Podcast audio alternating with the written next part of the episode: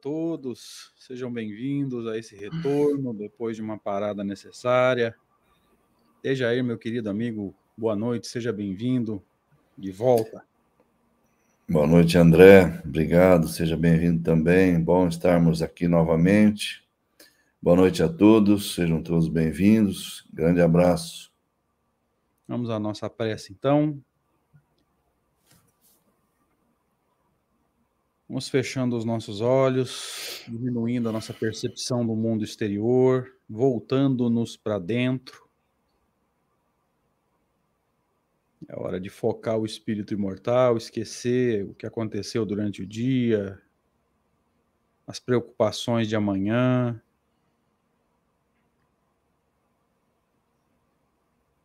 Procure controlar o seu pensamento agora, desacelera, procura focar no estudo deixar de lado as preocupações. Sinta a paz te envolver, possivelmente você vai sentir a aproximação dos espíritos amigos. Para essa aproximação não é necessário uma mediunidade tão tão aflorada. Se você sentir alguma forma de desconforto, controle o seu pensamento. Procure focar agora no, no espírito imortal que busca conhecimento, conhecimento que liberta, conhecimento que orienta, que transforma ou que norteia a transformação. Amigo Jesus, amigos espirituais, muito obrigado por essa oportunidade bendita de estarmos aqui reunidos em nome de Deus, em nome de Jesus, para estudo do pensamento e obra de Allan Kardec, Senhor, coisa que nós objetivamos já há bastante tempo e que tem nos trazido excelentes resultados, tem nos trazido muito aprendizado, tem nos ajudado a rever muitos conceitos. Isso nos deixa muito felizes. Agradecemos os amigos espirituais, os anjos de guarda. E almejamos, Senhor, estar simpáticos aos ensinamentos, em condições de captar o pensamento deles, assimilar o conhecimento espírita, transformar a nós mesmos e, se possível e se necessário, alterar a nossa prática doutrinária que pode ter se afastado em algum momento do resultado das pesquisas do método kardeciano. E é nessa expectativa, Senhor, de retorno e bênçãos, de alegria e de conhecimento na busca de conhecimento, na verdade, que nós pedimos permissão para iniciar nesse momento mais esse encontro para estudo dessa obra extraordinária que é o Livro dos Médios. Que assim seja. Graças a Deus. Assim seja. Queridos amigos, sejam todos bem-vindos nesse retorno da, da, depois daquela parada necessária de final de ano, né? Pelo menos para mim, muito necessária Estamos retornando aí para esse, que como vocês vão ver no banner agora, é o encontro de número 87, o 87 encontro para estudo de O Livro dos Médiuns. É, 11 encontro para estudo desse capítulo especificamente, já na segunda parte do Livro dos Médiuns, chamado Manifestações Físicas Espontâneas. Eu vou olhar aqui, inclusive, é o quinto capítulo da segunda parte, chamado Manifestações Físicas Espontâneas. Antes de entrar no conteúdo, eu vou agradecer a Rede Amigo Espírita, né, que nos cede esse espaço já há dois anos, para esse estudo especificamente. Mas já vem, nos vem cedendo espaço de estudo há bastante tempo. É uma parceria que se iniciou em, sequencialmente, pelo menos comigo, em 2013, então já está para fazer 10 anos de estudo sequencial. Eu fico muito feliz pela oportunidade, Zé Aparecido, eu desejo que Deus abençoe você através desse trabalho bendito que a Rede Amigo tem feito. Deja, você quer fazer alguma consideração? Fique à vontade, por favor. Sim, da mesma forma, quero repetir aqui a alegria de estar de volta. É muito bom retomarmos esse estudo, que é muito agradável, muito gostoso, muito proveitoso também. E da mesma maneira eu agradeço à Rede Amigo Espírita pela oportunidade, pelo canal que nos possibilita aí essa transmissão E, de novo, dou as boas-vindas a todos e que possamos ter um encontro muito bom novamente hoje. E assim há de ser. Então vamos retornando ao estudo, agora sim, dando uma olhada aqui no texto do primeiro slide de hoje. Na verdade, um slide capa, né? É o livro dos médiuns, é, segunda obra entre as obras fundamentais, né? Publicado em 1861 e cuja edição definitiva publicada em 1862. É, nós estamos na primeira, na segunda parte, as manifestações espíritas na primeira das quatro subdivisões da segunda parte, que é a teoria de todos os gêneros de manifestação. No quinto capítulo, como nós já dissemos, manifestações físicas espontâneas. Lembrando que nós estudamos a teoria das manifestações físicas, que é uma teoria geral que se aplica a esse capítulo. Vamos relembrar esse conceito importante, tá? Foi discutido no capítulo anterior. Vale para esse, toda aquela teoria da combinação fluídica, fluido animalizado médium, fluido, fluido perispiritual do comunicante, mas aqui ele entra especificamente no quadro das manifestações espontâneas, ou seja, daquilo que não é provocado. E só para lembrar, nós estamos estudando, né, Deja, o texto de Erasto a respeito dessas manifestações, uma colaboração, pelo menos na minha maneira de entender, extraordinária do espírito Erasto, nos ajudando a entender é, as manifestações físicas, especificamente, né, no, geral, as manifestações físicas, especificamente as, o fenômeno de transportes. Quer complementar antes de entrar no texto?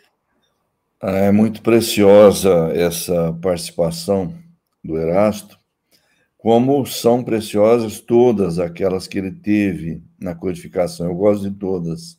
Um espírito realmente muito. Ele é muito. Ele tem uma, uma característica de, é, de clareza, de objetividade, né? que é uma coisa muito interessante, eu gosto muito. Também sou um admirador dos textos de Erasto, assumidamente, diga-se de passagem. Então vamos lá, entrando ou reentrando no texto, especificamente no último slide lá do último encontro em dezembro, salvo engano, na última segunda-feira, antes da Semana Espírita de Severino. E quando é, o Erasto nos dizia assim: acontece até que, ao contrário, a presença de certas pessoas antipáticas ao espírito que opera entrava radicalmente a sua operação. Então, a presença de algumas pessoas ali antipática, ou seja, provavelmente não havendo a combinação fluídica delas é, com o espírito, vai atrapalhar muito mais do que ajudar a produção do fenômeno. A esses motivos que, como o vedes, não carecem de importância, acrescentai que os transportes necessitam sempre de uma concentração maior e, ao mesmo tempo, de maior difusão de certos fluidos que só podem ser obtidos com médiums mais bem dotados, com aqueles, numa palavra, cujo aparelho eletromediúnico oferece melhores condições. Então, aqui, esse texto já foi comentado, vamos nos lembrar mas ele traz é, informações importantes aqui para a gente ir ajudando o contexto é, e, e, entendendo a regra geral, porque a gente precisa lembrar aqui, né, Deja, que foi dito para a gente lá no começo do capítulo, aliás, desculpem, antes de entrarmos nesse texto de Erasto, Kardec vai nos dizer o quê? Que esse texto não servia apenas para o fenômeno de transporte, que ele servia para todos os tipos de manifestação física, não só espontânea. Então, esse trecho aqui que eu fiz questão de grifar, né, depois da vírgula, de maior difusão de certos fluidos que só podem ser obtidos com médiums mais bem dotados, ou seja, ele parece estar falando daqueles médiums que têm uma produção exacerbada, vamos dizer assim, desse fluido, né? É, com certeza. O fenômeno de transporte, ele está se referindo especificamente, né? sempre precisa disso. É, médiums com uma efusão mais abundante, uma emissão mais abundante desses fluidos, né? E ele fala assim, cujo aparelho eletromediúnico oferecer melhores condições, né?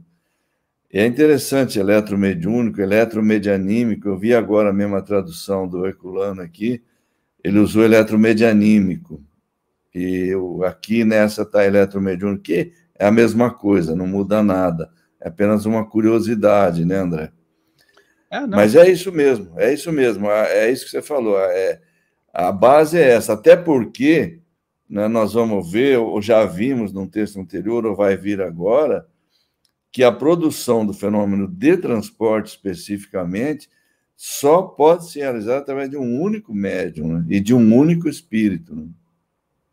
É, vai, é, já foi dito, mas vai ser repetido uhum. por Erasto. Salvo engano, foi dito por Kardec e o Erasto vai é, reforçar esse conceito.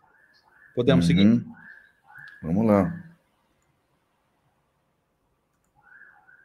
Em geral, os fatos dos transportes são e continuarão a ser excessivamente raros. Não preciso demonstrar-vos por que eles são e serão menos frequentes que os outros, que os outros fatos de tangibilidade. Pelo que eu digo, vós mesmos o deduzireis. Aliás, esses fenômenos são de uma natureza tal que nem todos os médiums são capacitados para produzi-los, nem tampouco todos os próprios espíritos. Então a gente percebe que pelo que ele fala aqui, né, que é uma coisa mais específica, né? É uma coisa, um fenômeno que requer uma especificidade uma especialidade, digamos assim, é, maior que os demais. Né? É interessante isso. É, pelo que ele falou aqui, tanto da parte do médium quanto da parte do próprio espírito, né? Porque se ele diz. Lá, é. Aliás, esses fenômenos são de uma natureza tal que nem todos os médiums são capacitados para produzi-los. Então, veja, especificidade uhum. do médium nem tampouco todos os próprios espíritos. Então, existe aqui também a especificidade do espírito. Então, veja, dá a entender, né, deixa? Uma combinação fluídica que dá mais trabalho para você conseguir, né? Uma coisa mais rara. É. Parece que tem que ser algo assim elevado a um grau bem mais acentuado, né?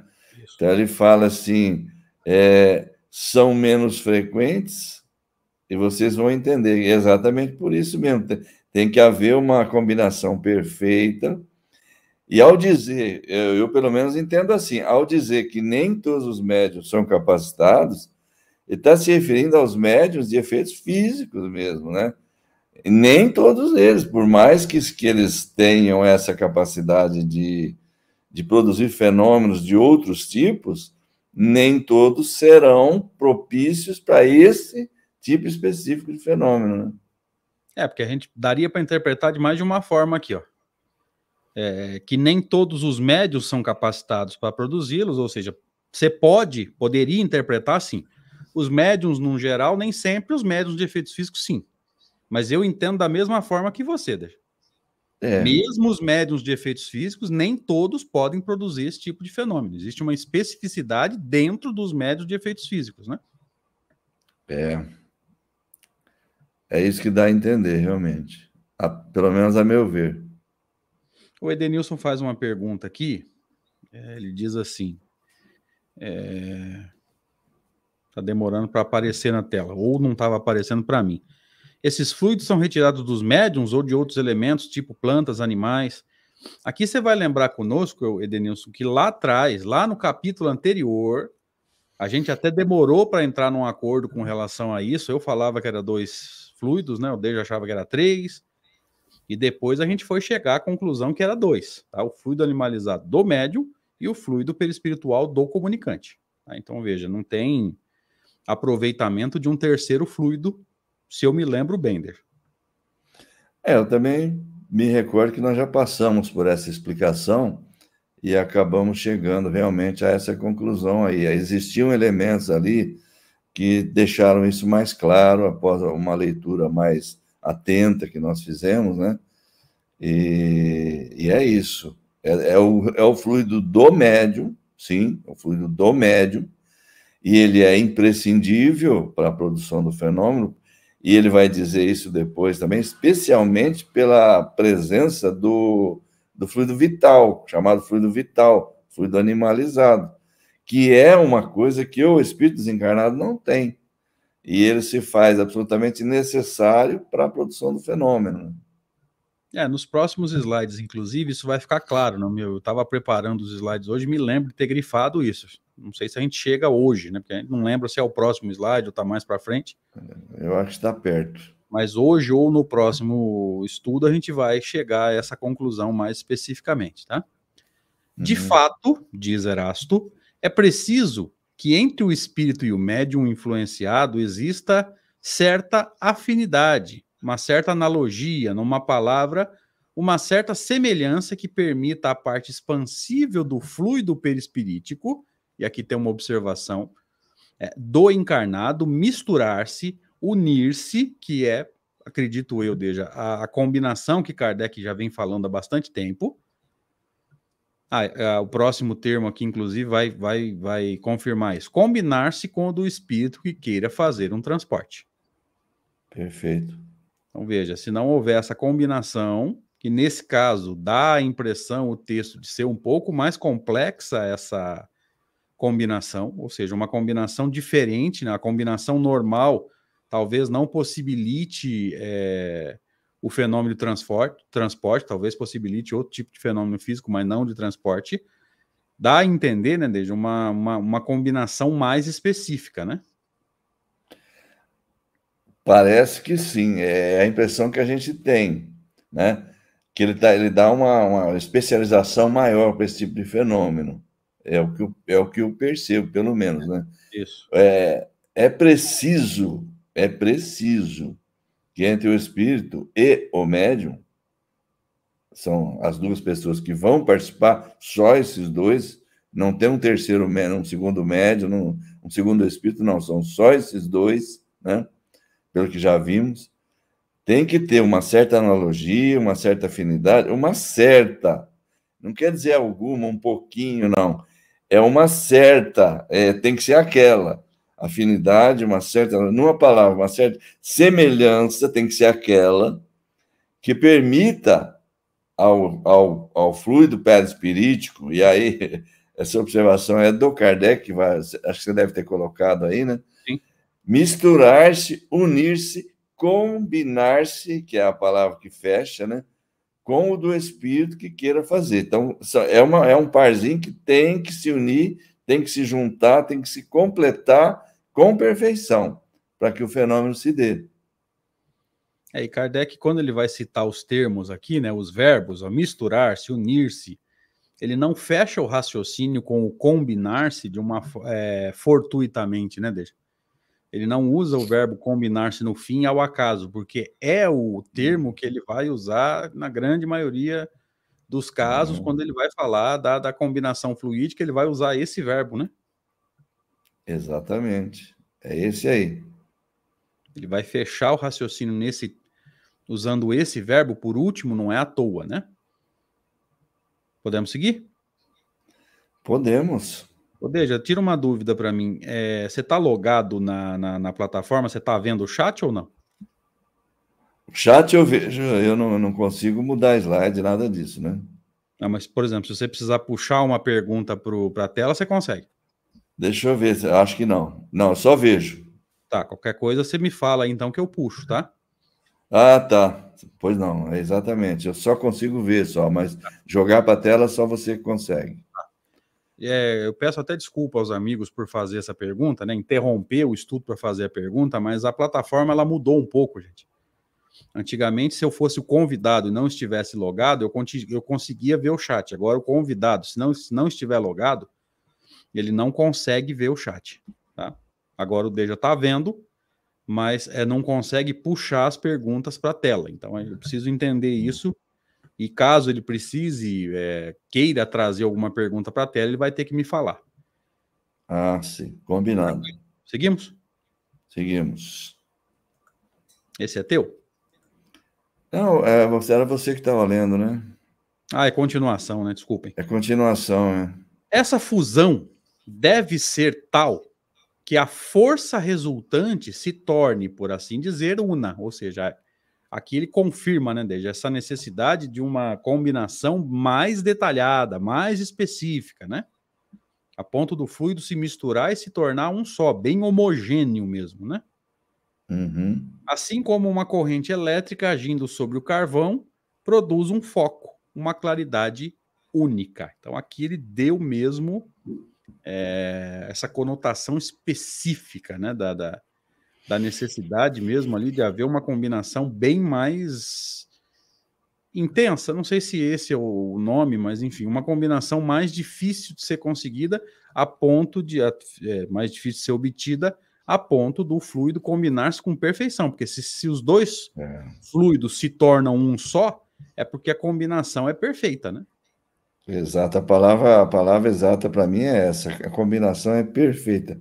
Quando ele fala una, quer dizer, como você usou a palavra homogêneo, esse fluido vai se combinar de uma tal forma que ele vai se tornar um. É homogêneo mesmo.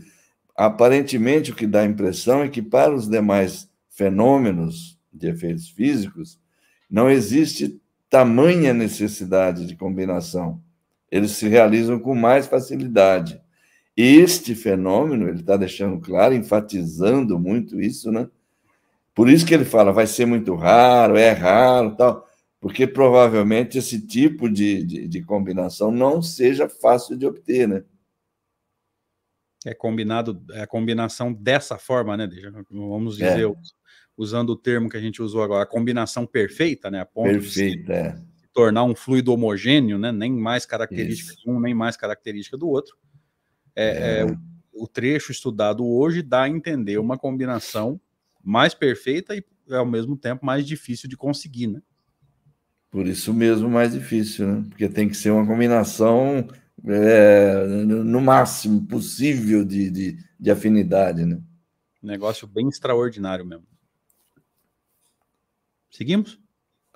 Vamos lá. Agora vamos ver. No, ah, é aquela notinha que o Kardec coloca, né? É, isso. Quando ele escreve a palavra eletromediúnico ou eletromedianímico, como está aqui na tradução do Herculano, ele colocou uma nota. Vê-se, quando se trata de exprimir uma ideia nova, para a qual a língua não dispõe de termos, os espíritos sabem perfeitamente criar neologismos. Essas expressões, eletromediúnico, perispirítico, que também apareceu ali, fluido perispirítico, né? Não foram cunhadas por nós.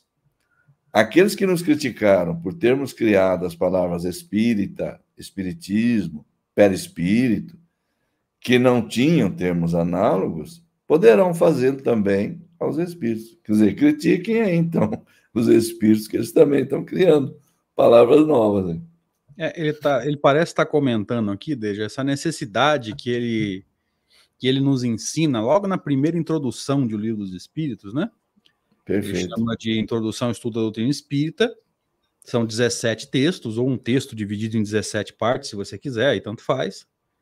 É, e logo no primeiro ele vai dizer que para coisas novas você precisa de palavras novas. Como ele está criando uma doutrina, ele vai usar um neologismo, ele vai criar um termo. Tá? E os espíritos fazem a mesma coisa para quê? Para evitar a chamada ambiguidade, polissemia, confusão gerada por palavras que têm o mesmo significado, e aí você tem que ficar explicando qual sentido que você deu à palavra, se tem mais de um, né?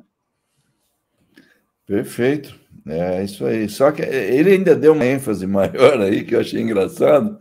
Falou, me criticaram porque eu criei palavras novas, né? É, para situações que eram necessárias que se criassem é, neologismos, né, que são palavras novas, mas agora vejam aí que os próprios espíritos estão fazendo isso. Essas duas aí não fui eu que criei. Então, quem me criticou pode também, fique à vontade para criticar os espíritos. Aí. Por simetria, né? Se quiser é, é. criticar os espíritos, fique à vontade. Né? Então, aqui ele explicou lá, o, a, é, ele, ele trouxe a nota relativa. Deixa eu mostrar o slide anterior. Aqui, ó bem no meio aí, quando ele fala de fluido perispirítico. A gente uhum. costuma chamar de fluido perispiritual, né? Aqui é, o... dá na mesma. É, sim. Aqui o Erasto só usou um termo novo e Kardec aqui nesse, nessa nota explica é, que o espírito estava criando um termo novo. Acho que é tranquilo uhum. até aqui, né? Tranquilo. Esse é meu, né? Sim. Por que essa união? Por que essa fusão? Perguntareis. é que, para a produção desses fenômenos, é necessário que as propriedades essenciais do espírito motor, que eu creio eu ser o comunicante, sejam aumentadas, seja, sejam é, potencializadas com algumas das do mediunizado, ou seja, o médium, aquele que está participando através da doação de fluidos. É isso, deixa? Com certeza, é isso que ele está dizendo aí. Para mim. É o que o é é que o fluido vital, indispensável à produção de todos os fenômenos mediúnicos, é o apanágio exclusivo. Desculpa, e o apanágio. Não, é, é, acho que o verbo é é mesmo. Será que lá no, no, na tradução que eu peguei deve estar sem acento, né? Possivelmente está sem acento, e o, porque como a palavra existe, o corretor não pega, né? Quer ver? Aqui fala assim, ó. É, perguntareis, é que para a produção desses fenômenos é necessário que as propriedades essenciais do espírito agente sejam aumentadas com algumas das propriedades do mediunizado, porque o fluido vital, apanágio exclusivo do encarnado, deve obrigatoriamente impregnar o espírito agente. É, eu acho que aqui o, o sentido mais correto é com acento mesmo. É o apanágio exclusivo do encarnado. O que, que é apanágio? Eu preparei aqui. É um privilégio. Então aqui ficou claro. Peraí, que eu apertei o botão errado, perdão. Aqui fica claro, gente. Eu fiz questão de grifar esse apanágio exclusivo do encarnado e trazer a, o significado da palavra apanágio para quê? Para ficar claro para nós e reforçar o que a gente já tinha dito lá atrás, né, Deixa? Que uhum. o fluido vital ou fluido animalizado é do encarnado, não é do desencarnado, tá? O desencarnado, por não ter corpo, não pode ter fluido vital. Então, é, esse é o. Vamos dizer, essa é a exigência da participação do encarnado, tá? A doação desse fluido que o desencarnado não tem. Exato. Por isso que eu fiz questão de grifar ali, né? É o apanágio exclusivo do encarnado. O César está nos ajudando aqui, inclusive, dizendo que é com acento. Tá? Eu fiz o, o Ctrl C, Ctrl V, queridos, na hora de, de produzir os slides, não me atentei para esse detalhe. Vocês nos perdoem aí, por favor, tá? É... A Alice também está nos ajudando aqui, dizendo Tranquilo. que é, é a panache. Isso. Na, em, é, a tradução dela talvez não tenha o artigo masculino, mas está citando o verbo, né? O e com acento.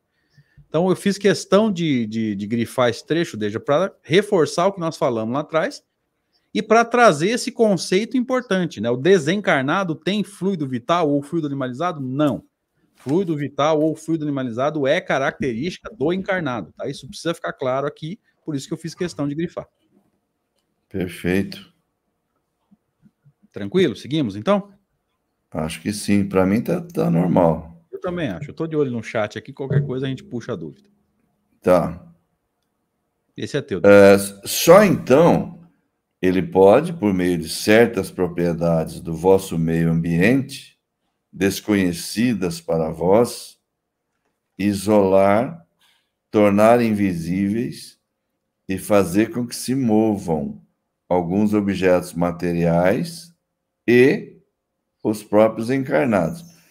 Aqui, se a gente eh, veja bem, aqui cabe aquela observação feita anteriormente aí, não me lembro com quem, porque aqui eu tenho eu a impressão, pelo menos, eu assim estou compreendendo, que além de se impregnar do fluido, do encarnado, essa coisa toda que foi dita, e naquele grau perfeito de afinização, aí ele está dizendo algo mais agora, está acrescentando certas propriedades do vosso meio ambiente, né? Desconhecidas para vós então, é algo que não dá nem para a gente comentar, não, não, não, sabemos do que se trata, né? Sim. E é dessa forma o que, que ele vai fazer? Ele vai isolar o objeto, torná-lo invisível, ou seja, ele desaparece aos olhos das pessoas que estiverem no, no, no ambiente, o objeto desaparece, ele se torna invisível porque ele está envolto é, por uma substância qualquer que o espírito está produzindo ali, né? E ao mesmo tempo ele, ele, aí eu acredito que já entra aquela técnica já explicada anteriormente para mover o objeto, que é vivificá-lo, tudo aquilo que nós já estudamos, né, André? Sim. É, aqui, Deja, eu quero chamar a atenção dos amigos, e aí eu quero, quero a sua opinião também. Ele começa a entrar no mecanismo do fenômeno. Depois que Isso. houve a combinação perfeita, uma combinação que nos outros fenômenos não é necessária, aqui é necessário ele vai impregnar o objeto para quê? Para isolar, tornar invisível. Isso aqui é importantíssimo, gente. Porque, por exemplo, se esse mouse não estivesse aqui no meu ambiente, deixa eu colocar só nós dois agora, deixa. Se esse mouse não estivesse no meu ambiente aqui e aparecesse aqui, evidentemente ele foi transportado. Mas alguma vez você viu algum objeto que foi transportado voando? Não, eu não. não. Vamos ver aqui. Vamos ficar atento a esse detalhe. Ó, isolar, tornar invisível. Gente, você não vai ver o objeto passar voando. Então, isola, torna invisível e movimenta, evidentemente. Se está em outro ambiente e veio para cá, ele teve que se movimentar. Então, olha a importância de a gente entender isso. Aqui ele começa a entrar no mecanismo do fenômeno. Aquilo, evidentemente, aquilo que dá para a gente entender. Mas aqui Sim. ele começa a entrar no mecanismo. Isola o objeto, torna invisível. Por quê? Gente, o fluido é visível? Você sabe que não, e eu também sei. Então, quando o objeto, nesse caso, é impregnado pelo fluido, ele toma as características do fluido. O perispírito é visível? Não, o objeto vai ficar invisível. Olha lá. É mais ou menos isso, deixa? É, me parece que sim. E, e, a gente tem que não esquecer, a meu ver, dessa expressão, por meio de certas propriedades do vosso meio ambiente, desconhecidas para vós. Então, não é que ele esteja, é, é, não me parece claro que o Espírito esteja usando alguma substância ou algum fluido, alguma coisa. Ele está falando de propriedades do meio ambiente. Então, seria algo, alguma característica do nosso meio ambiente que torna possível a ele isolar, tornar invisível e depois movimentar o objeto de forma invisível, de forma a fazê-lo é, mover-se de um ambiente para outro, né? É, sem que as pessoas percebam. Por quê? Porque ele foi tornado invisível.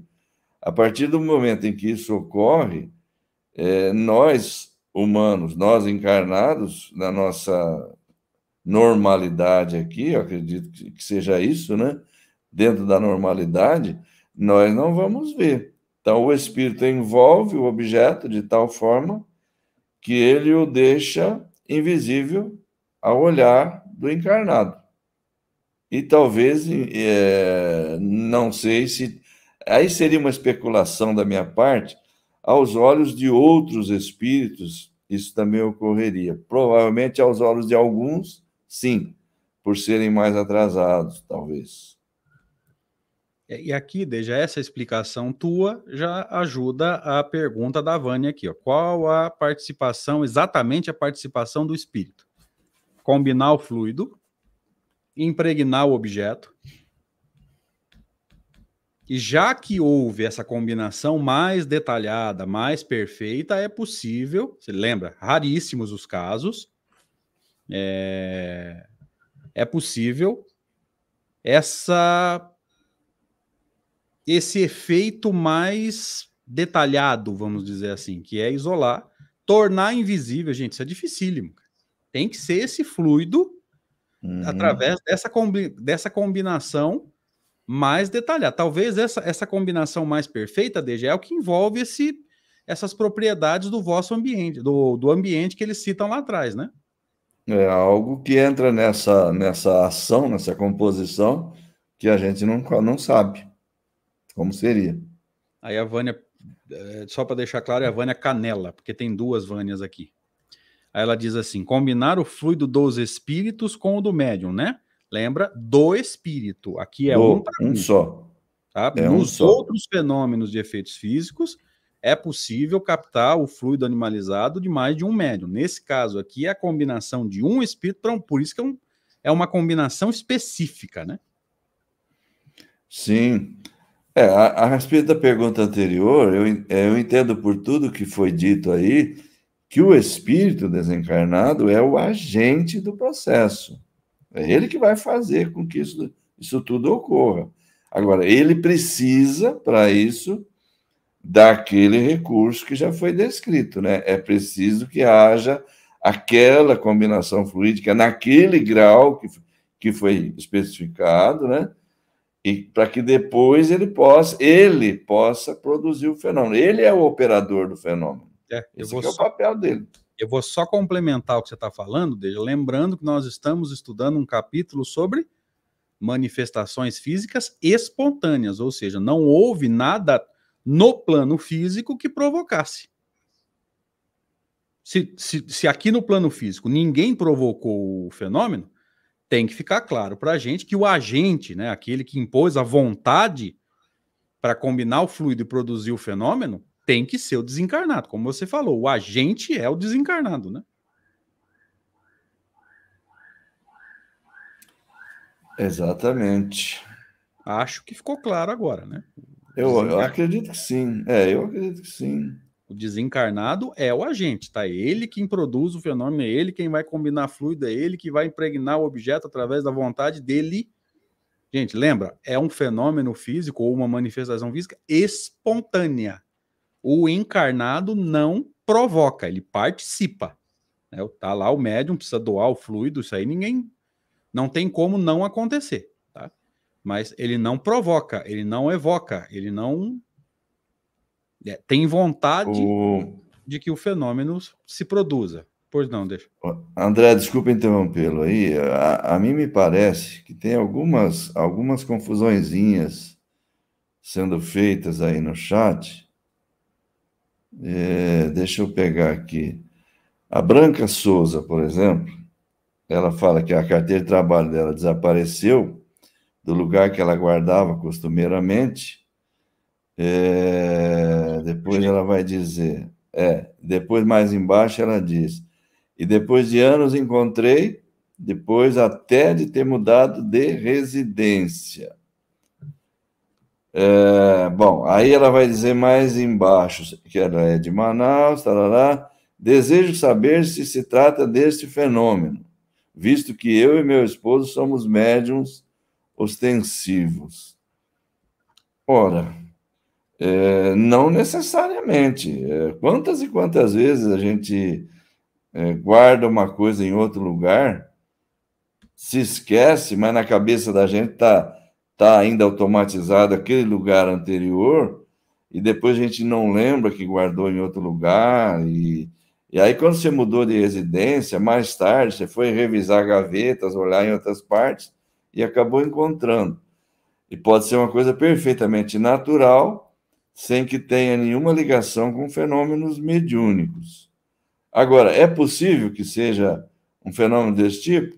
Não é impossível, eu diria.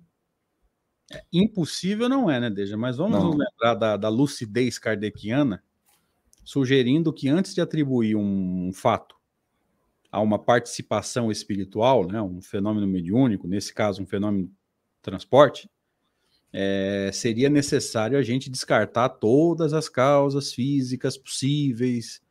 Então, é, antes de atribuir a, a esse a, a, possibilidade dessa, dessa carteira de trabalho ter ter sido movimentada por um espírito, a gente precisa descartar as causas físicas. Gente. Toda vez que, que sumiu alguma coisa minha, que depois eu fui lembrar que distraído eu coloquei em lugar onde eu não costumo colocar, e é. evidentemente, é. se eu não costumo colocar ali, é o último lugar que eu vou procurar. Tá? Então a gente tem que Sim. ter um pouco de cuidado com esse tipo de análise, com esse tipo de colocação. Ficou claro para você aí, Branca? Por favor, nos dê um retorno na hora que você puder. Não, eu estou tentando achar aqui também, André. Alguém havia dito que é que as coisas vão passando tão rápido. Sim. Alguém havia dito aqui também que o espírito desmaterializa o negócio, depois ele materializa em outro lugar. Isso não. Isso não ocorre. Gente, é, é, esse conceito a gente precisa deixar claro. Vamos repetir, tá? É, existe materialização e desmaterialização de objetos na teoria não. de Kardec? Não. Quando um espírito se faz visível a olho nu, Kardec vai chamar de aparição ou aparição tangível. Quando um objeto aparece num ambiente onde ele não estava, fenômeno de transporte. Por quê? Kardec vai nos dizer em determinado ponto, salvo engano, aqui no livro dos médiuns mesmo, mas no livro dos espíritos deve ter alguma coisa também, deixa você lembrar, você pode me falar? Você pode uhum. nos, nos esclarecer?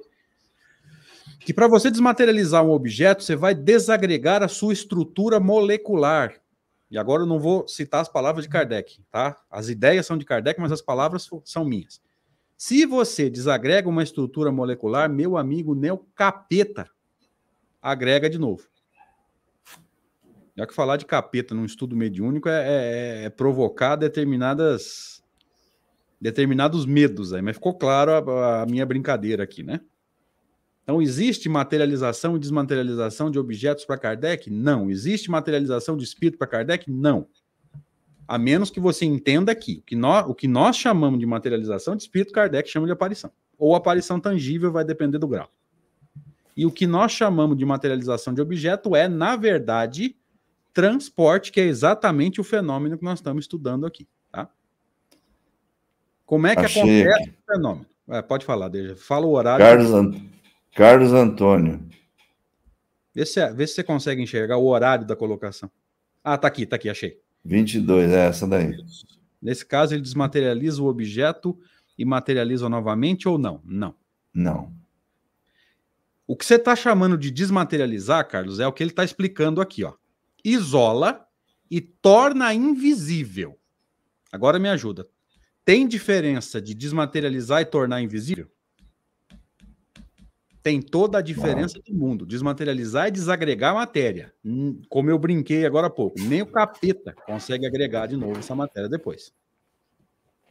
E o que você está chamando, ou o que o movimento costuma chamar de materializar de novo, é o processo contrário, de retirar o fluido e o que estava invisível torna-se visível.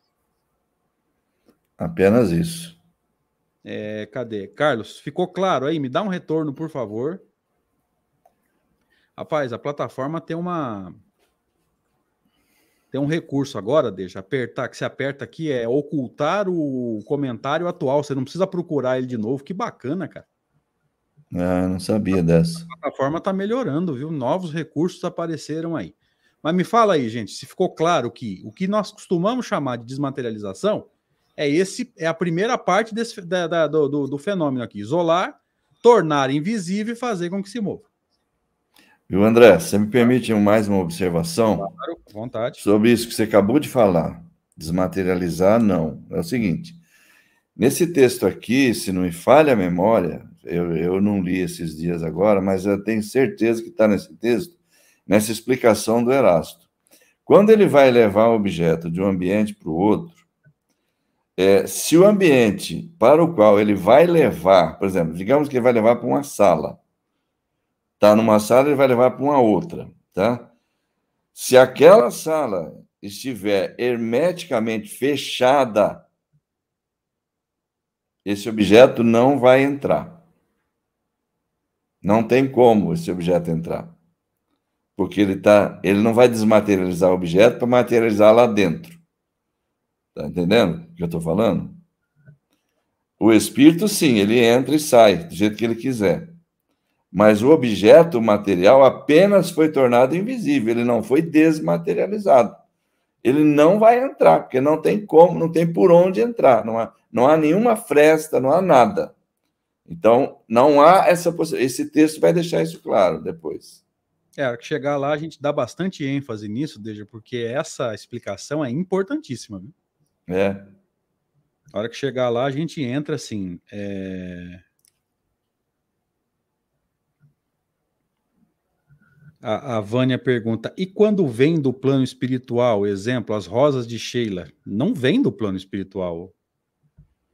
Não. Ou é transporte, ou então é aquilo que o Kardec vai trabalhar lá no, no laboratório do mundo invisível. Mas se essa rosa fosse lá no, no plano espiritual e fosse essa questão do laboratório do mundo invisível, essa rosa seria vista apenas pelos desencarnados. Se é uma rosa material que todo que o encarnado viu com os olhos e pegou na mão, então não vem do plano espiritual. É um fenômeno de transporte. Tem que ser, por lógica. Ou então o fenômeno foi descrito errado, né? Aí é complicado. É. Ela deve estar se referindo a formações fluídicas, né? Que os, os espíritos fazem, né? Que a gente vai estudar mais adiante, bem mais adiante, né? Não, aliás, nem tão distante assim. Acho que é no capítulo oitavo, oitavo, é, né? Se não Laboratório do Mundo Invisível, se não estiver enganado. É, quando chegar lá, a gente vai ver isso aí em detalhe. São formações fluídicas que o espírito pode fazer. E, e eu creio, não está bem claro na minha mente, André, mas eu creio que essas formações fluídicas ele pode fazer com que elas se tornem visíveis, acredito, acredito. Não me lembro bem isso. Não, é. não, teria que rever o material lá. É, quando chegar lá, a gente vai tirar essas dúvidas todas, né? Vai mergulhar nisso com mais com mais profundidade. A, a Vânia já nos disse aqui que ficou claro para ela agora. Tá? Beleza. Não pode confundir os, os, os conceitos, né? É, e no caso anterior da Branca Souza, como ela fala que encontrou posteriormente a carteira de trabalho no mesmo lugar onde ela costumava guardar e de onde tinha desaparecido, que ela não havia encontrado antes, só tem duas opções: ou, ou você não procurou direito da primeira vez. Lapso de né? memória, né?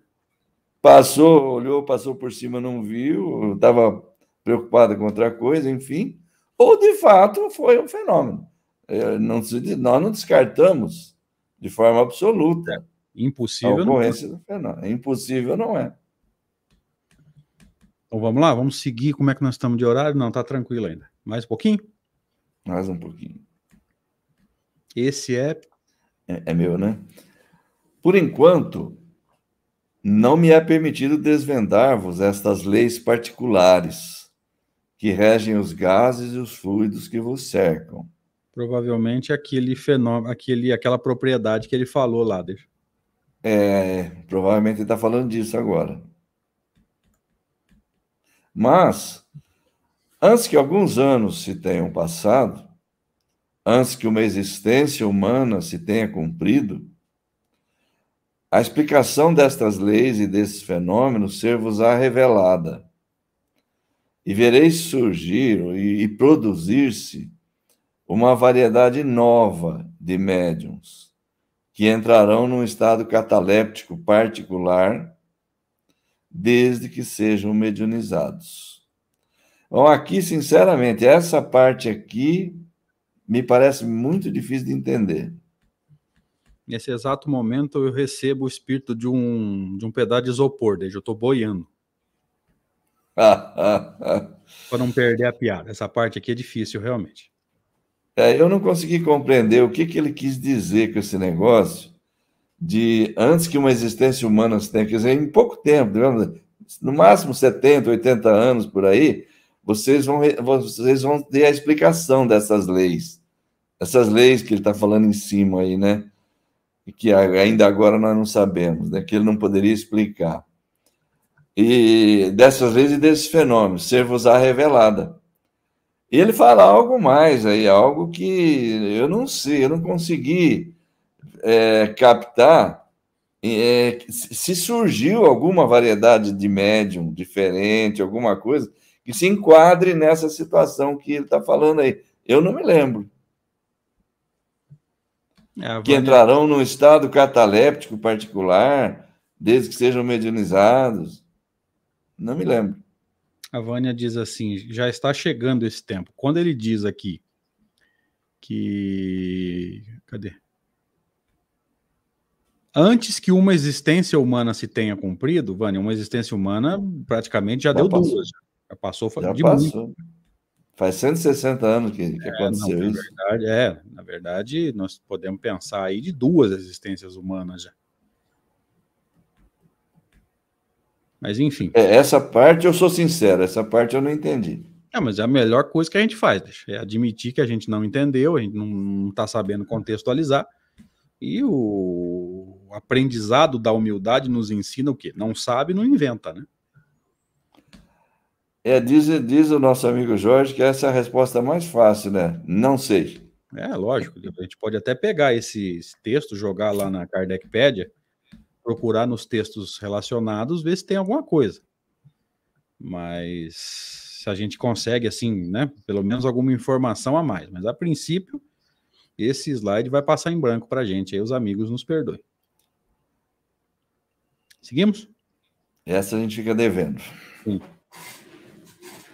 Vedes quantas dificuldades envolvem a produção do fenômeno de transporte. Veja, aquela combinação mais perfeita, né? Ah, o, a combinação específica, né, de um espírito só, um médium só.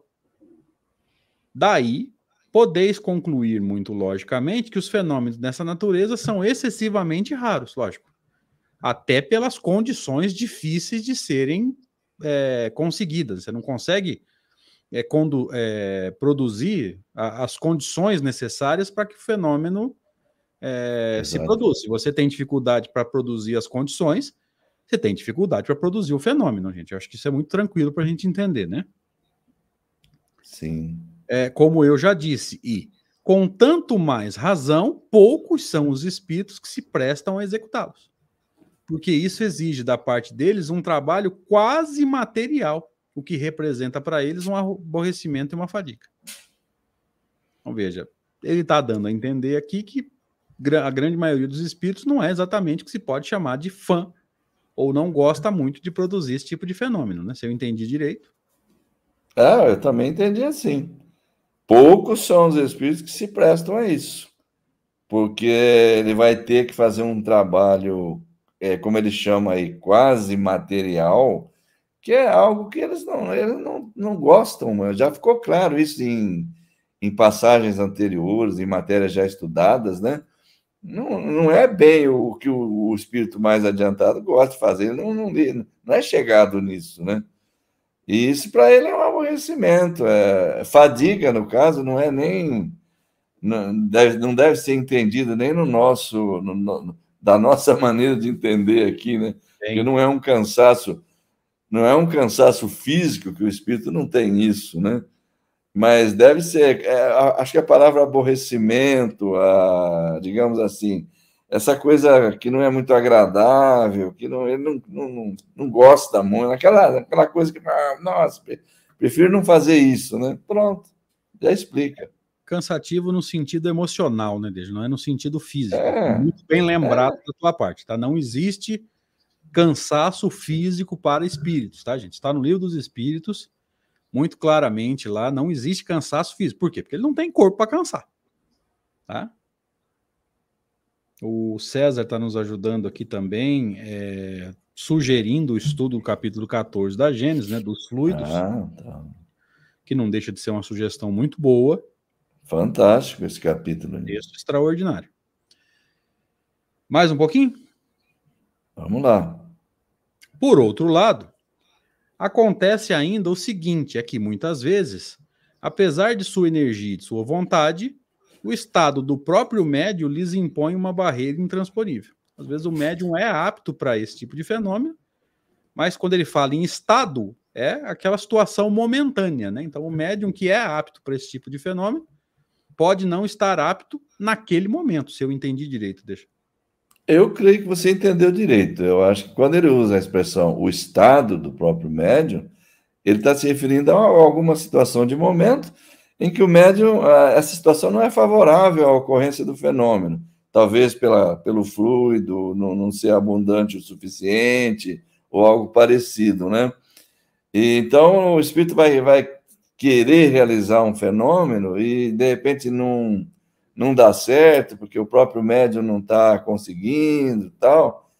Então, é, eu acredito que é mais um motivo. O espírito já não, não gosta muito de fazer esse tipo de coisa, então já é mais um motivo para ele falar assim, deixa isso para lá, vamos fazer coisa mais importante. Né? Vamos fazer alguma coisa que realmente vale a pena, né? Ou que seja mais, mais útil, né? Aqui convém a gente lembrar, desde caminhando para o final, e aí a gente volta semana que vem nesse slide aqui, é, convém a gente lembrar que todo fenômeno de efeitos físicos, gente, ele tem limites. Tá? A gente estudou isso lá no capítulo anterior, estudou no começo desse. Espírito não pode sair produzindo fenômeno de efeitos físicos à torta e à direito. E quando no começo do capítulo nos foi dito, deixa, me ajuda a lembrar agora, que a uhum. maioria das vezes que se produz esse tipo de fenômeno né, de transporte, os objetos são graciosos, coisas para chamar atenção para o bem a gente tem que entender isso, gente. Já pensou se os espíritos de má índole conseguissem produzir transporte à torta e à direita e de repente ele jogasse alguma coisa em cima de você, transportasse e jogasse em cima de você enquanto você está dormindo, um, alguma coisa que te machuca, um animal peçonhento. Aí a gente vai entender por que, que primeiro Kardec traz a teoria dos efeitos físicos, para a gente não ficar com esses medos que são infundados. E por isso que lá no começo do capítulo, o que, que ele deixou claro? A grande maioria dos fenômenos de transporte são objetos graciosos, coisa que traz, chama atenção, é bonito, mas tem que levar de volta depois, não é roubo. É, e se eu bem me recordo, André, a característica mais marcante ainda, é, essa daí é bem marcante, objetos graciosos, etc, etc. Mas há uma outra que ele fala assim, o que diferencia o fenômeno de transporte dos outros fenômenos de efeitos físicos é a intenção benévola do espírito. Lembra disso? Uhum. Então, é, percebe-se que não será feito esse tipo de coisa com má intenção. Então, cuidado aí se você estiver achando que o espírito vai é, transportar uma pedra e aí ele, ele interrompe o fenômeno, ou que você estiver dormindo, a pedra vai cair da sua cabeça, que ele vai jogar uma cobra em cima da tua cama. Não. Tá? Entendamos bem isso, gente todo o fenômeno de efeitos físicos, não só o do transporte. Ficou claro lá no capítulo anterior e no começo desse também. Todo fenômeno de efeitos físicos tem limite na sua produção. Eles não uma podem. Barata. Ser... É, barata. A, cobra, é a cobra é muito grande. Vamos falar de uma barata que já assusta todo mundo. Pois é. E tem limite, tá? Eles não podem sair produzindo efeitos físicos à torta e à direito, não, gente. Tá? Então não fique com medo é, disso acontecer aí a torta e a direita e a gente ser prejudicado, se machucar por causa de fenômeno de, de efeitos físicos e fenômeno de transporte. O James pergunta assim: então a teoria do tiro só acontece se for permitido? Só se for permitido. Tá? Os espíritos, é, se alguém for sair prejudicado aí e não precisar passar, não estiver no quadro provacional, os espíritos mais evoluídos conseguem entrar e intervir no processo. Lembre-se da pergunta do livro dos espíritos: um homem mal acompanhado de um espírito mal poderia fazer mal a alguém? Não, Deus não, não. permitiria. Então não é a torta e a direito, não. Tá? Vamos encerrar? Não nos esquecendo da figura do anjo guardião, né? Que o anjo guardião tem essa, essa capacidade de, de pressentir, de sentir, de perceber, usa o verbo que você quiser usar quando eventualmente algum tipo de ameaça possa ser, é, estar ocorrendo ou em vias de ocorrer em relação ao protegido dele. Ele sabe muito bem é, é, ser alertado, ele consegue ser alertado ou se alertar, ou fala do jeito que você quiser falar, para, se for o caso, impedir que isso aconteça. A não ser que ele esteja de acordo com, com o processo e que, como você acabou de falar aí, aí são outros 500, né?